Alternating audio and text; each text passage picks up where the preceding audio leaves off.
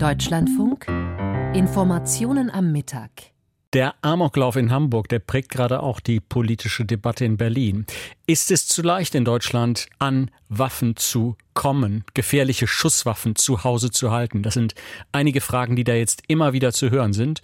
Und Nancy Faeser von der SPD, die Innenministerin, bringt deshalb eine weitere Verschärfung des Waffenrechts ins Gespräch. An Katrin Büsker.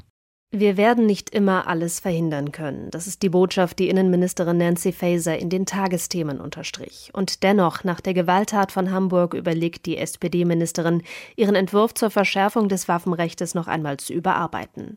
Etwa auf die Frage hin, welche Waffen grundsätzlich verboten sein sollen.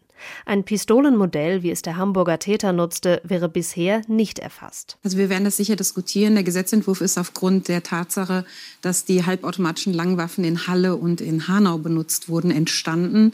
Das ist ja erst ein Entwurf. Insofern werden wir das natürlich jetzt prüfen. Sie müssen immer die Balance auch halten für diejenigen, die natürlich ihr gutes Recht haben, auch Sportschützen sind. Auch der Hamburger Täter war Sportschütze. Und es gab Hinweise auf extremistische Gedanken.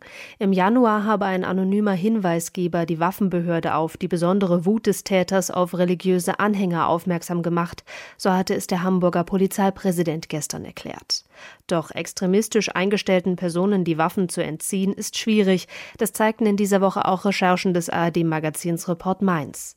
Mit Verweis auf Zahlen der Innenministerien der Länder berichtete das Magazin von über 1000 Extremisten in Deutschland mit Waffenerlaubnis. Die Anforderungen des Waffengesetzes seien so fein gestaltet, dass es nicht möglich sei, den Extremisten die Waffe zu entziehen, erklärte der hessische CDU-Innenminister Peter Beuth dem Magazin.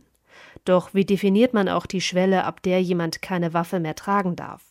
Für all jene, die eine Waffenbesitzkarte neu beantragen, will Innenministerin Nancy Faeser strengere Voraussetzungen schaffen. Eine psychologische Beurteilung soll Grundlage werden. Am Beginn der Erteilung einer Waffenbesitzkarte, ja, mhm. sollte das so sein. Und was wir beispielsweise auch vorsehen, ist, wenn man eine Waffenbesitzkarte irgendwo beantragt, dass man auch noch mal einen Blick zurückwerfen kann. Wenn jemand zum Beispiel den Wohnsitz gewechselt hat, dass man auch einen Austausch bekommt mit den Behörden. Eine entsprechende Eignungsprüfung fordert auch die parlamentarische Geschäftsführerin der Grünen Bundestagsfraktion Irene Mihalic. Ein amtsärztliches oder psychologisches Gutachten müssten aus ihrer Sicht Antragstellende jeden Alters vorlegen müssen, erklärte sie dem Redaktionsnetzwerk Deutschland und unterstrich, dass diese Eignungsprüfungen in regelmäßigen Abständen überprüft werden müssten. Als Innenministerin Faeser ihren Entwurf zur Verschärfung des Waffenrechts vor einigen Wochen vorgestellt hatte, hatte sich der Koalitionspartner FDP skeptisch gezeigt. Das Problem sei nicht die Rechtslage, sondern die Durchsetzung des geltenden Rechts.